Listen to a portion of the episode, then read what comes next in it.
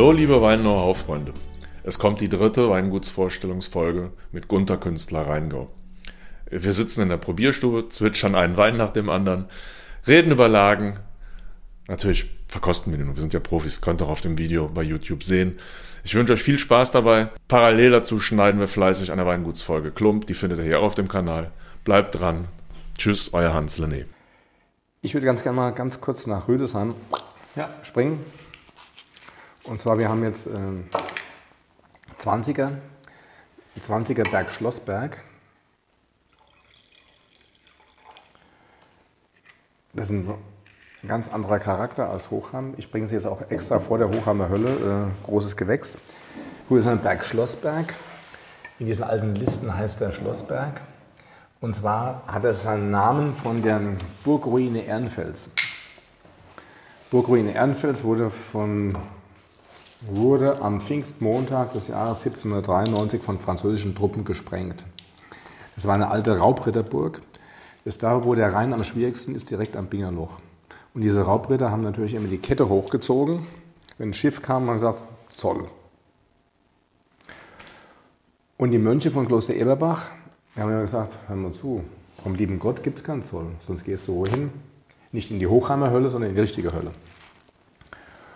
Und die sind, der Mittelrhein hat ja, ich glaube, 17, 18 Burgen, sowas. Und an jeder Burg Zoll zu bezahlen, hat natürlich das Produkt, auch Wein, in Köln, das Köln war ja mal Hansestadt, unheimlich verteuert.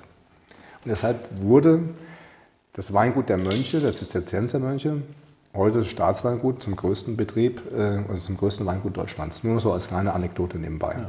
Das liegt auch mit, unter anderem an dieser wirklich pittoresken Burg Ehrenfels wo wir 70 Prozent Hangneigung haben. Ich bin einigermaßen sportlich drauf, aber das ist eine Herausforderung.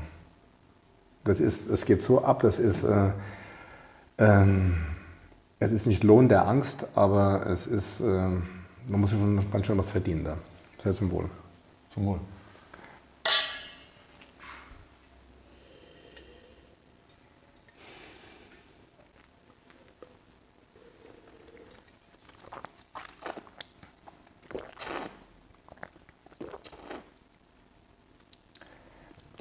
Vielleicht auch so ein bisschen hier Yin und Yang. Laute Landschaft, leiser Wein ist eher zurückhaltend, charmant, delikat, fein. Wenn gleich Hochhammer Hölle kommt, ist leise Landschaft, lauter Wein. Das ist der Main fließt ganz bedächtig und nachher gibt es so ein Muskelpaket.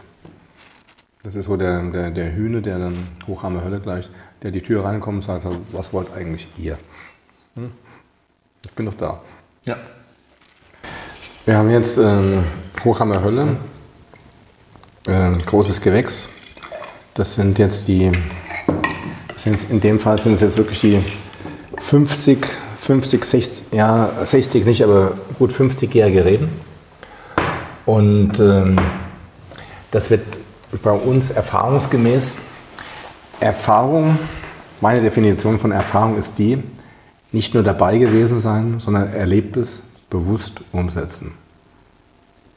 Deshalb gibt es ja auch Alte, die vielleicht nichts können. Ne? Das kann sein, ja. Also bewusst, und deshalb gibt es ja auch äh, jugendliche Genies. Es gibt auch ältere Genies, wie auch immer. Aber jedenfalls diese Hochhammer Hölle wird äh, erfahrungsgemäß immer im, im Holzfass ausgebaut und äh, bis 2400 Liter 1200 Liter, 2400 Liter. Das ist so eine, für mich so eine optimale Größe der Mikrooxidation, das ist eine natürliche Form der Mikrooxidation. Was ich vielleicht vergessen hatte zu sagen, wir verwenden seit 1992 keine Herbizide mehr. Das ist schon mal 30 Jahre. Mhm. Deshalb haben wir auch sehr guten Bodenzustand. Wir, haben, wir können auch, ähm, auch die Branche wechseln, so wie du. Äh, wir können jetzt ins, ins Anglergeschäft reingehen, wir können Würmer verkaufen, die fühlen sich alle wohl. Die sind nämlich alle umgezogen, die wohnen jetzt alle beim Künstler, ja. zahlen keine Miete, aber schaffen dafür rund um die Uhr. Machen nämlich Löcher für die Wurzeln der Reben. Das macht doch Sinn. Ja, auf jeden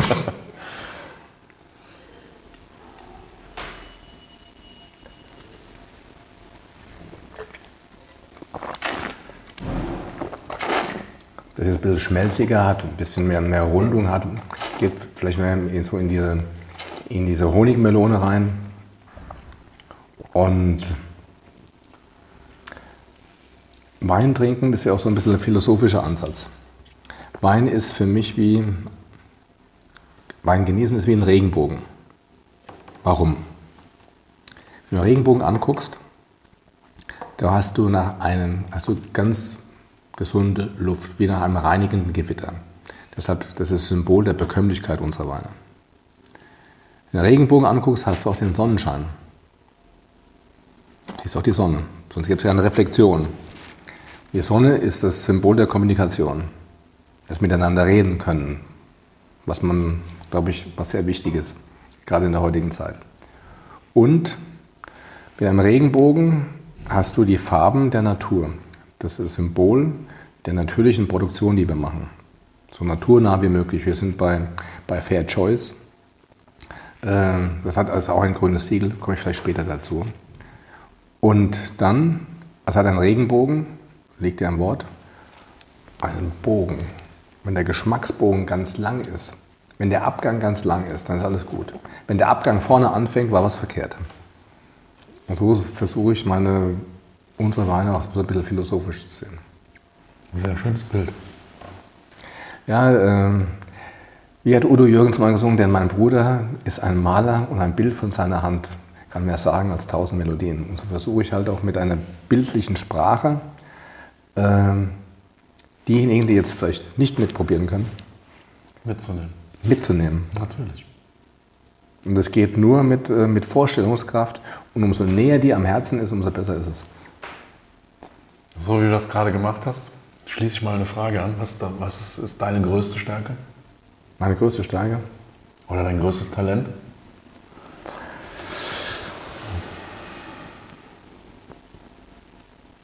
Das ist schon das, das Wein abstimmen und Wein, Weintrauben auf die Reise zu schicken, dass sie mal Wein werden. Das kann ich schon ganz gut, glaube ich jetzt. Ich kann es deshalb gut, weil ich mich immer selber hinterfrage. Und weil ich schreibe mir auch nichts auf. Ich habe das alles im Kopf. Aber ich habe so eine ganz gute Intuition, zwischen dem, was, was ich vorfinde und zu, zu, dem, was es mal sein kann. Das ist, äh, du siehst den Weg sozusagen. Ich sehe den Weg, ja. Mhm. Ich sehe den Weg ziemlich klar, wo, wo andere, äh, für die ist es ne, sehr nebulös oder, oder gar nicht offen. Ne? Ja, das hat ja eben die Geschichte mit deiner Mutter ja. gebracht. Was willst du mit dem Weinberg, Junge? Ja, klar. Was soll der Quatsch? Ne? Ja, ja. Also ich habe schon eine Fähigkeit, ein, ein Zeitfenster vorwegzunehmen. Das geht auch meistens gut aus, das ging auch mal schlecht aus, so ist das jetzt nicht. Ne? Das gehört zum Leben dazu. Ja, ähm, Erfahrung. Ne? Ähm, ne, wenn, man, wenn man nicht das tief erlebt, weiß man gar nicht, dass man oben steht. Das stimmt, ja. Oder? Und Hochmut kommt immer vor dem Fall. Ja. Das ist so. Das muss man sich ganz fest einprägen. Okay, Fall. Was ist, was ist, deine, was ist deine Schwäche? Oder was ist deine. Meine Schwäche. Die erste Schlechtigkeit ist, wenn man zu gut ist. Ich bin manchmal zu gutmütig. Ähm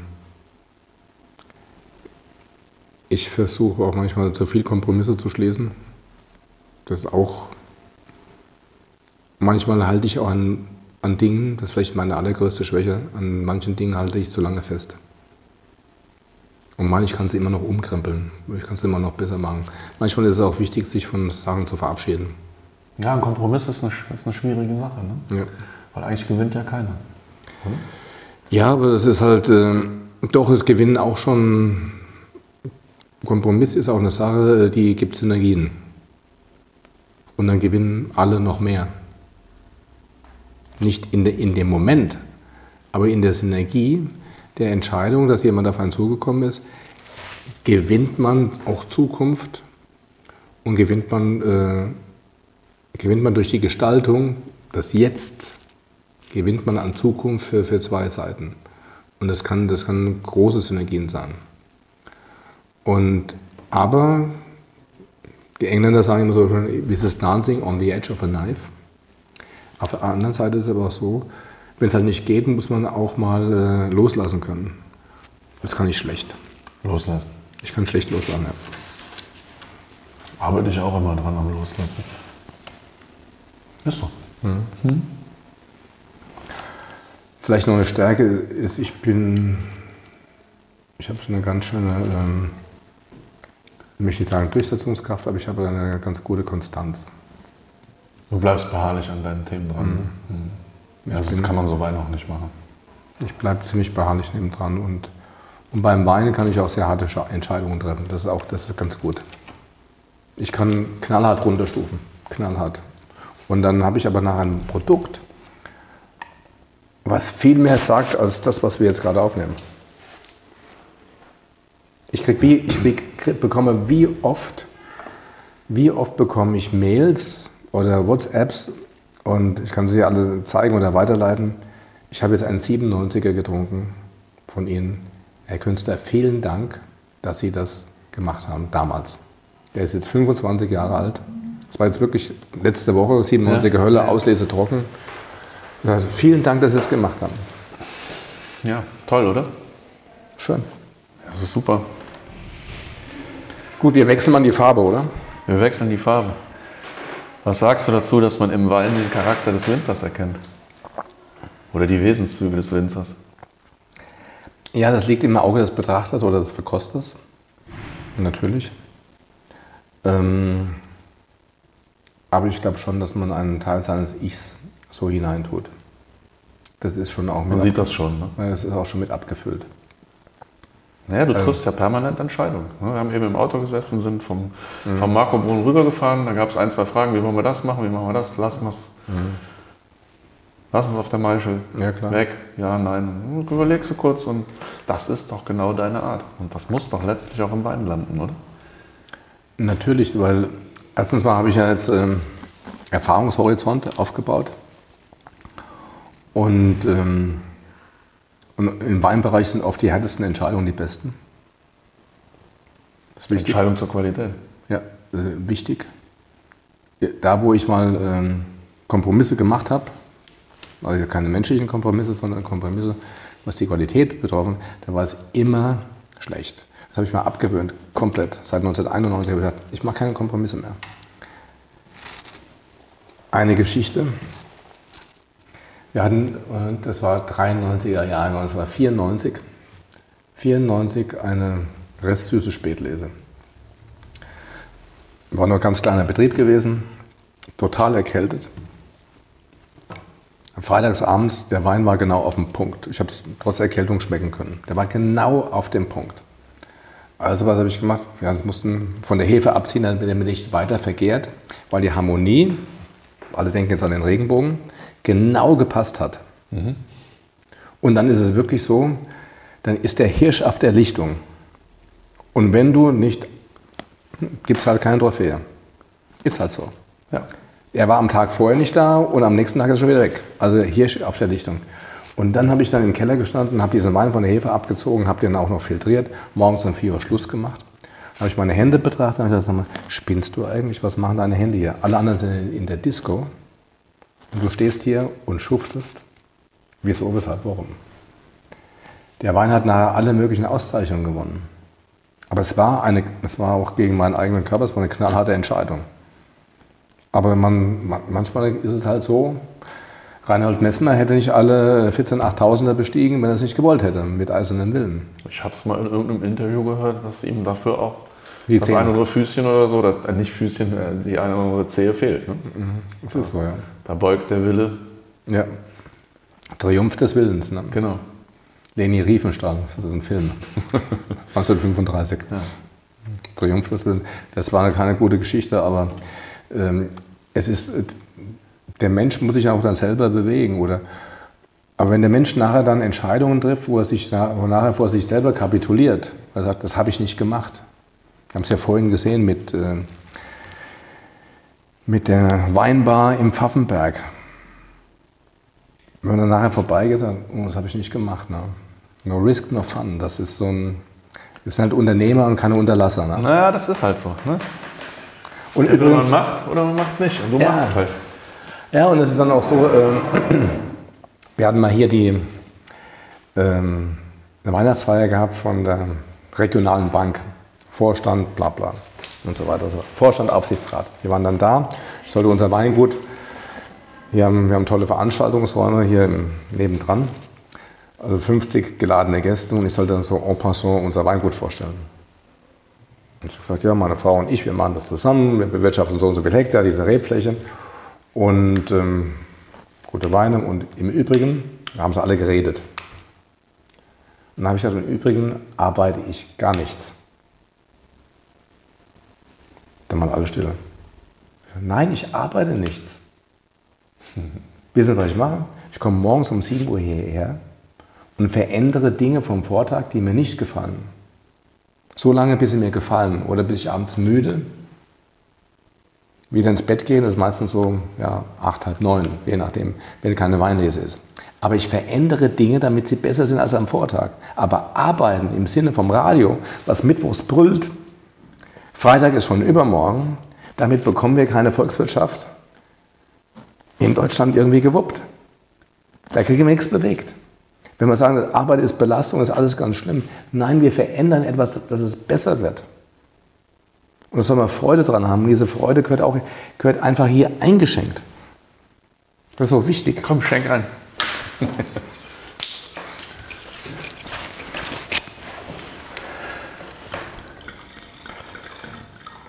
ist jetzt ein relativ junger Rotwein von uns. 20er Hochhammer Stein. Ähm, Hochhammer Stein, das ist, das ist Flugsand und unten drunter ist Kalk. Und, ähm, und diese Hochheim war mal das Nordufer eines Meeres während des Pleistozäns. Was können 10 Meter hohe Wellen bewegen? Innerhalb kurzer Distanz Veränderungen ja, des Bodens. Und so haben wir in Hochheim sehr heterogene Böden. Und wie gesagt, der hat jetzt mal Kalk. Nebendran gibt es einen Kalksteinbruch der Kelten. Da wird der Kalk viel massiver, praktisch wie so ein unterirdisches Gebirge, was sich dann aufbaut.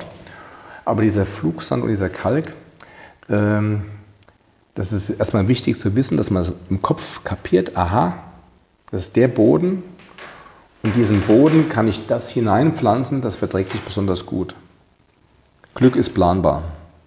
Unglück auch.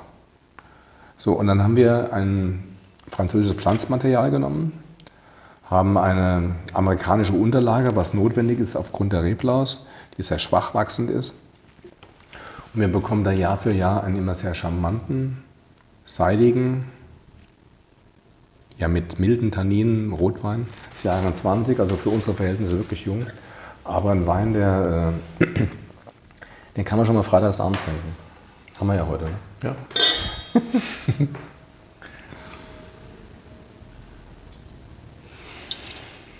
Gut, es hat natürlich auch eine Reife. Da ist Ertragsreduktion. Wir haben da, ich sage jetzt mal, knappe 4000 Liter auf dem Hektar. Und da ist natürlich auch stoffig und da ist Körper drin. Also er ist nicht für einen Kindergeburtstag geeignet. Ne? Das geht nicht. Aber er ist ähm, für mich charmant, hat eine schöne Länge, hat eine große Feinheit und ähm, aber hat auch eine Trinkigkeit.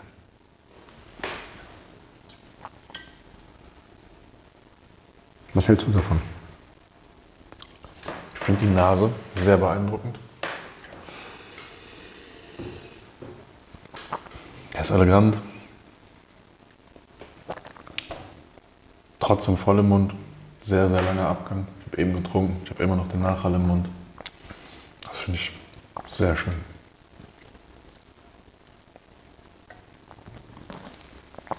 Ja, so ein bisschen ein, ein beruhigender Wein ist das. Weil er so ein bisschen gesetzter ist, weil er weiche Tannine hat, aber Tannine.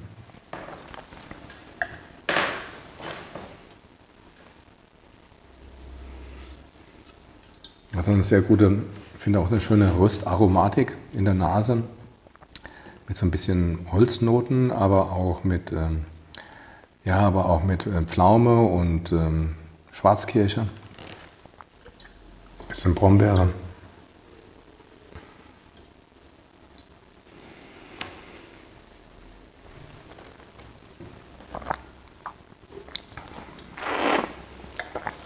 Und hat einen, hat einen Abgang der geschmeidiger ist, nicht laut, aber lang. Und ich bin so ein Ab Abgangtrinker. Ich möchte, dass die Weine mir was mitzuteilen haben. Dass sie einfach so, dass sie eine Botschaft hinterlassen. Was es jetzt gibt, Assmannshausen Höllenberg, das ist eine, ja, eine Rotweininsel, Assmannshausen. Da spricht man nur über, über, über Spätburgunder, der, der dort seit dem 12. Jahrhundert schon heimisch sein soll.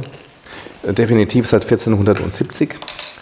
Und ein äh, berühmter Mann des äh, Mittelalters, Bernhard von Clairvaux, hat nicht nur das Kloster Eberbach gegründet, äh, er war auch Mitgründer des Tempelritterordens, hat aber auch Spätburgunder nach Deutschland gebracht. Aus dem, äh, aus dem äh, Kloster Cluny, aus dem Burgund. Und wir, wir probieren jetzt einfach die, die Nachfahren von diesen burgundischen Klonen. Das ist ja auch eine spannende Geschichte. Einer, der spannende den Tempel, Tempelritterorden gegründet hat, der ja sehr mystisch ausgerottet worden ist von einem französischen König 1347 und dieser König verflucht wurde und innerhalb eines Jahres tot war. Eine mystische Traube, oder? Eine mystische Traube. Und auch ein tolles Terroir, was nachts über sehr, sehr kühl ist, weil es ein sehr enges Tal ist. Es ist zwar ein Tal, was eine tolle Südlage hat, aber sehr eng im Schatten des Rüdesheimer Berges. Und weil es im Schatten liegt, wird es dort, äh, sagen wir, die Sonne wärmt dann morgens ab halb neun, auch im, auch im Hochsommer. Aber dann wird es brutal heiß. Richtig heiß. Und durch die Steilheit und durch die Reflexion von diesem roten Schiefer wird es nochmal heißer. Und abends kühlt es dann genauso wieder ab. Und genau das Klima mag Pinot Noir. Das haben die Mönche im 12. Jahrhundert schon gewusst. Wie klug waren die eigentlich? 2008. regelmäßig probiert haben, oder? Ja, ja, na, die, haben, die haben die Natur schon beobachtet. Ein Franz von Assisi sollte sogar mit den Vögeln gesprochen haben, wie auch immer. Ähm, jetzt machen wir erstmal Häuser Höllenberg. Diese, diese Paradelage, wo Bismarck gesagt hat über den Jahrgang 1858, anscheinend muss die Sonne über Assmannshausen viel intensiver scheinen als über Avignon. Ansonsten könnte nicht so ein trefflicher Wein dort wachsen.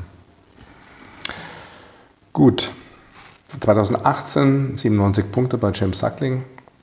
Ähm, bester Rotwein in Hessen im letzten Jahr.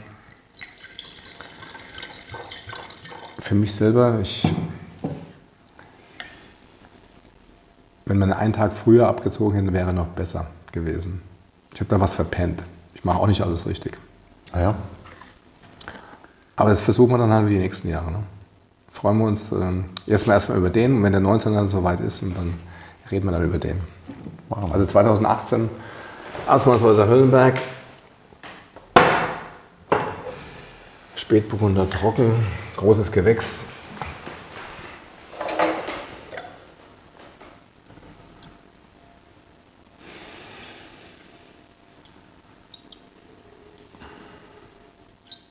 Also hier, Assmannshäuser Höllenberg ist nicht ganz so steil wie, wie der äh, Berg Schlossberg in Rüdesheim, hat aber auch 65 Prozent Hangneigung.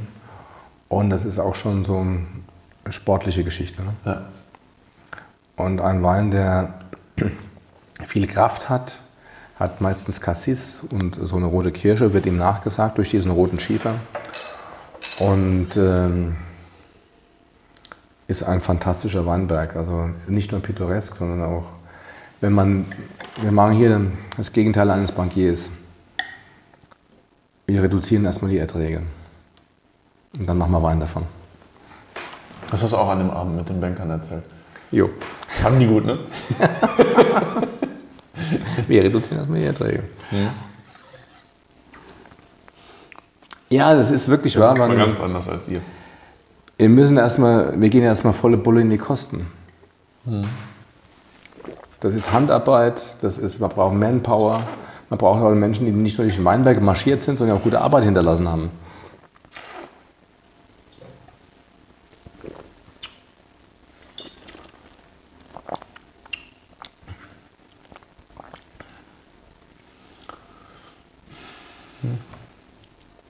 Das ist leider gut. Ja, leider. Also wenn, wie gesagt, er ist top, er hat äh, tolle Bewertungen bekommen, aber ich hätte da vielleicht noch, äh, hätte noch was machen können. Ich bin so ein Typ, das ist, Ich bin der, der Mittelstürmer, der dann sagt, das Ding habe ich vergeigt. Ach so. Mhm. Norwegische Wurzeln gerade, ne? Ja, wo man dann denkt, äh, wir haben zwar gewonnen, ne, aber es hätten noch zwei Tore mehr drin sein können. Torverhältnis, ne? Der na, norwegische na. Mittelstürmer schießt doch gerade drei Tore pro Spiel. Ja. Mhm. Aber machst du ja auch. Mhm. ja, das ist sicher. Jo. Du hast schon über sehr viele Herausforderungen geredet gerade. Mhm. Was war die größte Herausforderung in deinem Leben? Und vor allen Dingen, wie hast du die dann gemeistert? Ich bin vielleicht gerade mittendrin. Ja? Mhm. Bin vielleicht gerade mittendrin. Ich meine, was ich jetzt, äh, was wir jetzt gemacht haben, wir haben im Prinzip 12 Hektar Grand Cru-Lagen übernommen, mhm. die in einem Zustand sind, die teilweise sehr gut ist, aber teilweise ist es schon so, dass wir da viel investieren müssen. Und äh, also wirklich, das ist äh, absolute Grand Cru-Lagen. Das ist der Markobrunn, das ist der Pfaffenberg, das ist hier in Hochheim Domlicher Hölle Kirchenstück. Domlicher, Domlicher Kirchenstück Hölle. Und da, da bin ich gerade im Moment drin. Das habe ich mir letztes Jahr nochmal angetan. Also bildlich gesprochen einen sehr großen Rucksack aufzuladen. Ja, ich habe da so. Ich muss gucken, dass ich äh, als Obelix dann wirklich als kleines Kind in den Zaubertrank gefallen bin. und ähm, das ist jetzt noch nicht vorbei und ich suche auch noch die nächsten Herausforderungen um vielleicht diese Vision von, ja, Vision von einzigartiger Wein, einzigartiger Landschaft, einzigartige Darstellung, Gefühl, Leben. Wir wollen Gänsehautweine machen. Einfach das. Und wir wollen eine Gastlichkeit bieten, wo wir sagen, boah, ähm, hier bin ich, hier kann ich sein. Jo. Ja. Du bist doch auf dem besten Weg, oder?